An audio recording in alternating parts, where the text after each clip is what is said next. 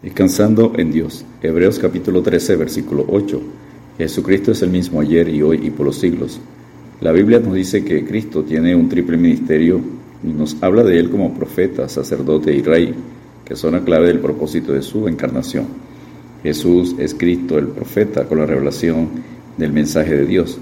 Cristo el sacerdote con su labor de salvación e intercesión que se ofrece como sacrificio por la humanidad. Y Cristo el rey con el derecho de reinar sobre Israel, la tierra y todo el universo. Punto número uno, el ministerio profético. Un profeta es aquella persona que recibe de Dios revelaciones divinas en sueños, visiones, mensajes verbales y que las transmite al pueblo en palabra o bien mediante acciones proféticas visibles, como enseña Dios en número 12.6. Y él les dijo, oíd ahora mis palabras. Cuando haya entre vosotros profeta de Jehová, le aparecerá en visión, en sueños hablaré con él el Antiguo Testamento anunció que Cristo vendría como profeta. El apóstol Pedro enseña citando Deuteronomio 18, versículos 15 y 16, en Hechos 3, versículos 22 y 23, porque Moisés dijo a los padres, el Señor vuestro Dios os levantará profeta de entre vuestros hermanos como a mí. A él oiréis en todas las cosas que os hable, y toda alma que no oiga aquel profeta será desarraigada del pueblo. Jesús mismo habla de sí mismo como profeta en Lucas 18, 33, profetizando su muerte y resurrección, y alega que trae un mensaje del Padre en Juan 8, versículos 26 al 28 y en Juan 12, 49 al 50. Predice el futuro en Mateo 24 y 25, en Lucas 19, versículos 41 al 44. El pueblo lo reconoció como profeta en Mateo 21, 11, Mateo 21, 46 en Lucas 7:16, en Juan 6:14 y en Juan 9:17.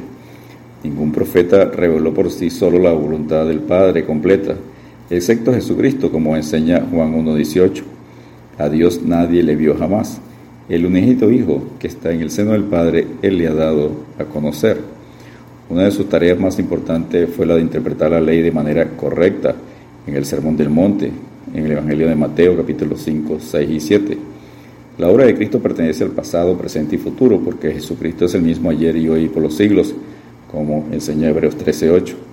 Cristo fue profeta ya en el Antiguo Testamento, en Génesis 17, versículos 1 al 8, en Génesis 17, 10, Génesis 17, 19, en Génesis 18, versículos 1 al 3 y versículos 10 al 14. Asimismo fue profeta cuando estuvo en la tierra y continuó tal obra por la operación del Espíritu Santo sobre los apóstoles después de la ascensión, según Juan 14, 26, Juan 16, 12 al 14 y Hechos 1, 1 al 11. Su ministerio profético continúa a través de la predicación de la palabra y de la iluminación espiritual impartida a los creyentes, como enseña Pablo en 1 Corintios 14, 3. Pero el que profetiza habla a los hombres para edificación, exhortación y consolación. Punto número 2. Su ministerio sacerdotal. Mientras que un profeta representaba a Dios delante del pueblo, el sacerdote representa al pueblo delante de Dios. El Antiguo Testamento también predijo que el Redentor que vendría sería sacerdote, en el Salmo 110, versos 1 al 4, Zacarías 6, 13, Isaías 53. En el Nuevo Testamento, Cristo es llamado sacerdote en la carta a los Hebreos repetidas veces, en Hebreos 3.1, Hebreos 4.14, Hebreos 5.5, Hebreos 6.20, Hebreos 7.26, Hebreos 8.1. La obra sacerdotal de Cristo fue de un modo especial, ofrecer un sacrificio por el pecado, como enseña Hebreos 10:12. Pero Cristo, habiendo ofrecido una vez para siempre un solo sacrificio por los pecados, se ha sentado a la diestra de Dios. Por lo cual Cristo es llamado el Cordero de Dios en Juan 1.29 y nuestra Pascua en 1 Corintios 5.7. Muchos pasajes hablan de la obra sacerdotal redentora de Cristo. Marcos 10.45, Juan 1.29, Romanos 3, 24 al 25, Romanos 5, 6 al 8, 1 Corintios 5, 7, 1 Corintios 15, 3, Galatas 1, 4, Efesios 5, 2, Hebreos 5, versículos 1 al 10, Hebreos 7, 1 al 28, Hebreos 9, 11 al 15, Hebreos 10, del 11 al 14, Hebreos 10 también del 19 al 22, 1 Pedro 2, 24, 1 Pedro 3, 18, 1 Juan 2, 2, 1 Juan 4, 10 y Apocalipsis 5, 12. Además de ofrecer el gran sacrificio por los pecados, Cristo como sacerdote intercede también por su pueblo, según 1 Juan 2, versículos 1 y 2, Romanos 8, 34. Hebreos 7:25 y Hebreos 9:24.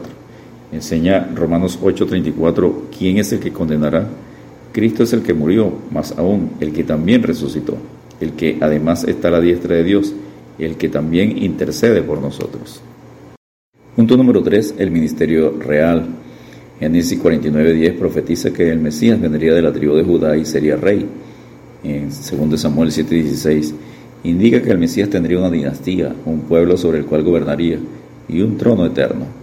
En el Salmo 2, verso 6, Dios Padre anunció que el reino de su Hijo se establecería en Jerusalén. El Salmo 110 indica que el Mesías subyugaría a sus enemigos y gobernaría sobre ellos, como también lo dice en Isaías 9, 6 y 7. Daniel 7, 13 al 14, Miqueas 5, 2, Zacarías 9, 9. Mateo 22, versículo 41 al 46, Mateo 25, 31, Lucas 1, 31 al 33, Apocalipsis 1, 5 y Apocalipsis 19, 16.